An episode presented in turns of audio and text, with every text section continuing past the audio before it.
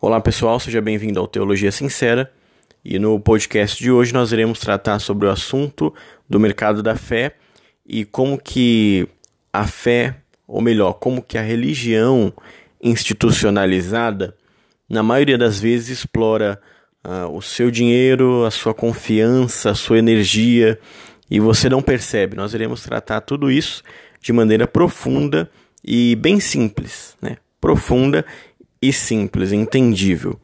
Traduzir aqui para vocês. Lembrando que sempre quando você quiser mandar pergunta, mande em teologiasincera@hotmail.com. Esse é meu e-mail teologiasincera@hotmail.com. Manda lá sua pergunta, eu cito seu nome aqui e a gente comenta sobre ela, tudo bem? Então vamos começar. Bom, em toda a história uh, da humanidade em relação a Deus, a religião, aos homens, à instituição, começa, eu diria que o pontapé inicial do homem para se relacionar com um ser maior começa da premissa filosófica do vazio existencial. Então, o vazio existencial nada mais é do que o vazio de sentido para a vida. Afinal, nós, seres humanos, seres racionais, nós não nos movemos e não vivemos apenas de sobreviver. Nós não vivemos apenas pela sobrevivência. Nós precisamos de um sentido, precisamos de um rumo, de um lugar onde podemos ir. Nós não somos guiados apenas pelo olfato, pelo paladar, pelo tato, pela visão. Nós precisamos de um sentido maior. E esse sentido ele começa, por exemplo, na Bíblia. Um exemplo, Gênesis 12. Abraão escuta uma voz e sai do meio da sua casa e vai sem rumo. Quando Abraão vai sem rumo para lugar nenhum, até então que ele sabia, ele vai na confiança de que uma voz falou com ele e posteriormente uma voz falaria com a sua geração, com seu filho, com Jacó, e aí vai. E essa voz guia Abraão no meio do nada para algum lugar que ele não sabia onde era. Ou seja, Abraão não tinha nenhum norte, nenhum rumo. Isso mostra que o ser humano ele precisa de alguma coisa que ele acredite. Mesmo que ele não saiba para onde vai, ele precisa de um norte, de um rumo. Não estou afirmando aqui, como diria Freud, por exemplo, que o homem criou Deus em busca de solucionar os seus problemas. Não. Na verdade, não é o homem que criou Deus. Na verdade, a teologia cristã acredita que Deus criou o homem e que a nossa existência pede um Deus.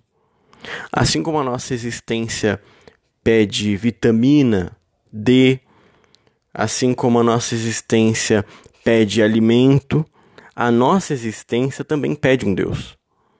Então Abraão sai rumo a lugar algum, que ele não tinha nenhuma informação, mas guiado por essa voz. A pergunta aqui é o seguinte: por que que Abraão saiu sem rumo nenhum, não sabendo para onde ia, mas ainda assim confiou e se configurou posteriormente como o pai da fé dos judeus e dos gentios?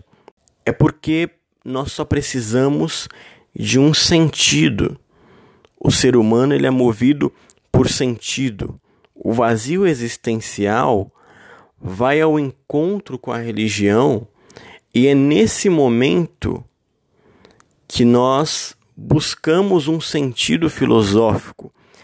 Quando o vazio existencial se encontra com a religião, faz a junção perfeita do tipo agora minha vida tem um sentido.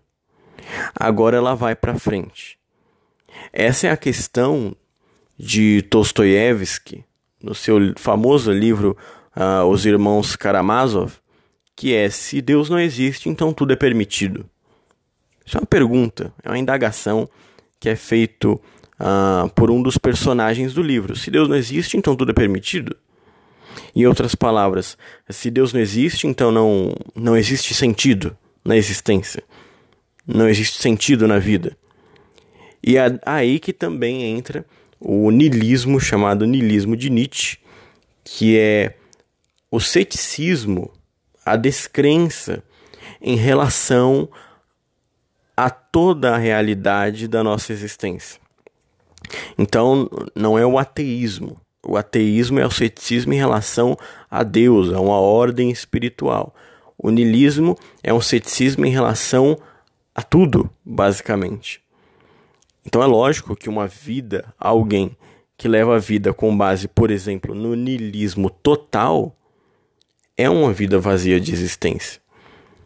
Então todos nós precisamos nos apegar a algo. É por isso que a, a idolatria, que as esculturas, idolatria como nós chamamos, esculturas, imagens, sempre foi tão vigente, tão vitalício na nossa existência como seres humanos.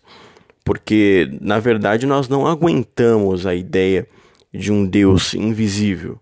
Nós não aguentamos a ideia de um Deus que nós não podemos ver, não podemos tocar e só podemos sentir.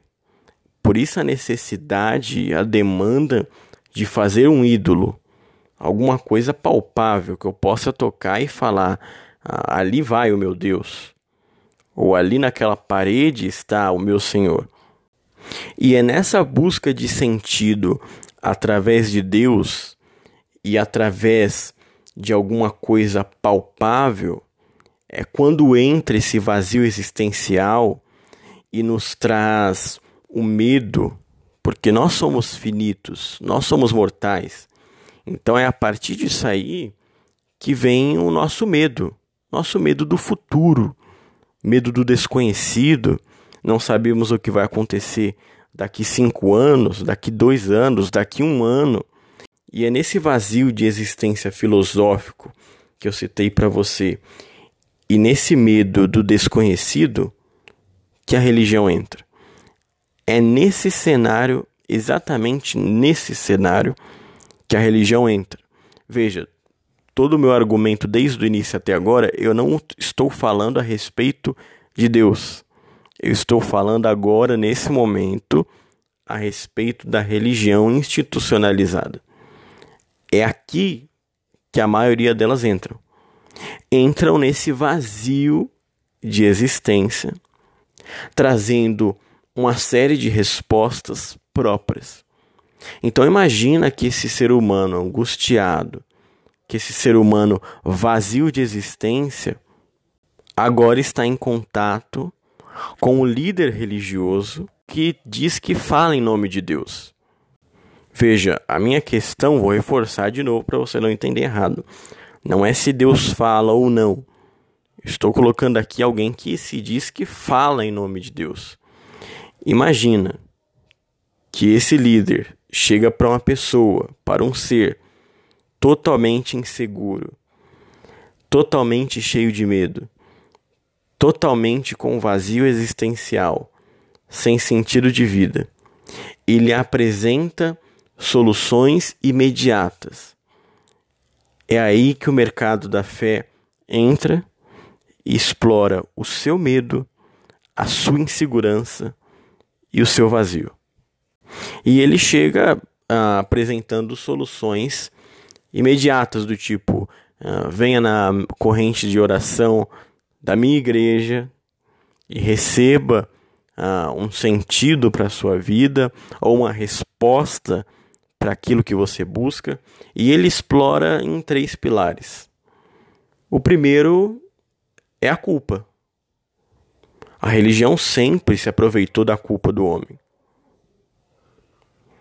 Porque a verdade é que todos nós, você também, devemos. Em alguma área da nossa vida a gente deve. A gente acha que não foi suficiente, que não que fez o que não deveria ser feito, ou a gente coloca em dúvida: será que eu fiz direito? Essa é a culpa. é a culpa do que também a teologia e nós cristãos chamamos de pecado. E é aí que a religião vai entrar e vai explorar isso.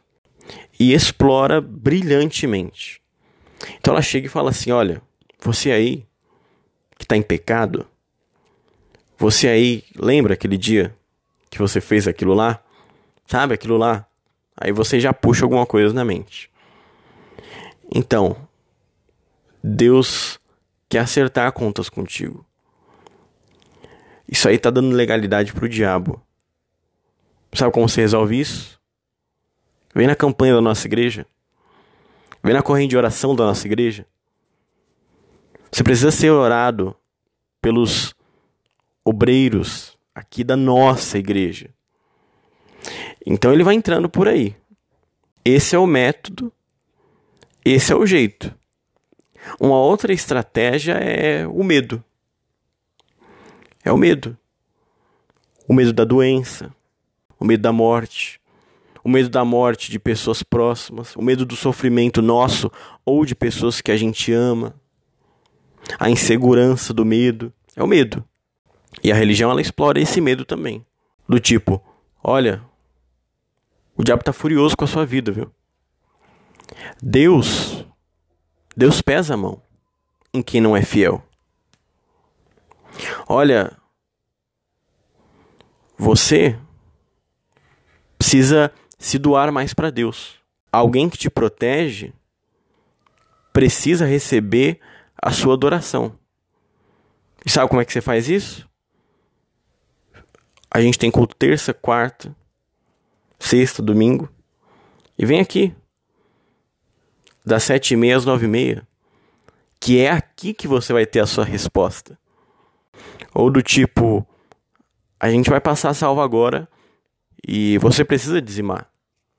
Você precisa ofertar. Não quer dar na igreja, vai dar na farmácia, né? Assim? Então, lembra, sabe, sabe aquela aquele seu parente que está extremamente acabado? Então eu vi, eu vi o diabo, querendo matar ele. Você tem que vir orar pelos seus. Sabe como é que você faz isso? Na corrente de oração de quinta-feira. É aqui que você vai receber sua resposta. Então imagina toda essa pressão em cima de alguém que tem medo extremo, que aliás todos nós temos um medo. Então imagina a religião explorando isso. Isso sempre dá certo na maioria das vezes isso dá certo. E é por isso que a instituição religiosa, e eu falo de todas, ou melhor, da maioria, é por isso que ela cresce tanto e vai crescer mais ainda. Porque o ser humano é dotado de medo, é dotado de insegurança. Sabe mais um jeito de pegar? Na ganância. Olha, eu vi Deus tem um projeto muito grande na sua vida. Você tem algo em mente, todo mundo tem alguma coisa em mente. Então você tem algo em mente. É um projeto que você tem que se você colocar a mão, Deus vai prosperar. Mas sabe como é que você faz isso? A gente vai passar a salva agora. E primeiro você precisa investir no reino de Deus. Se você não investir no reino de Deus, Deus não vai investir em você. Porque a Bíblia diz: buscai o reino dos céus e as demais coisas vos serão acrescentadas. Então a gente vai passar a salva agora. Quanto que você tem aí? O quê? 20? 10 só? É isso que você dá para Deus? O Deus que te guarda, que te guia, que te protege, protege os seus, é isso? Bom, se é isso que você acha que Deus merece, então. Mas nós vamos passar a salva aqui. E Deus vai tocar no seu coração. Então, essa é uma maneira de você explorar a ganância de alguém. Então, todas essas, essas pessoas que estão debaixo das cadeias religiosas, ou estão debaixo da culpa, ou debaixo do medo, ou debaixo da ganância. Todos esses três itens que eu falei se configura no vazio de existência. Então, isso é infalível. Isso sempre dá certo. É um negócio que, olha, vale a pena você entrar se você não tiver simancol, se você for um cara de pau e se você não tiver nenhum compromisso com Deus. Então entenda que eu não estou falando que toda religião se baseia nisso, que todas as instituições se baseiam nisso, mas a maioria em peso no nosso país, e eu não preciso citar aqui instituições, você sabe do que eu estou falando. Quem sabe mais para frente eu cite, mas agora não, não é o momento. Mas você logo está vindo um monte na sua mente, ou talvez até na sua que você participa. Esse tipo de coisa acontece. Então é, é nesse estilo que a religião ela prende todo o ser humano, todo. Por isso que Paulo fala que nós somos salvos pela graça. Já é para nos libertar do dogma da maldição que é a lei. A lei representa medo, representa aflição. A graça repre representa um favor imerecido. Da primícia de que você não precisa vir na corrente de oração da minha igreja para você receber algo. Porque Deus é graça. E ninguém merece nada. Essa é a mensagem central do Evangelho. Que na verdade ninguém merece nada.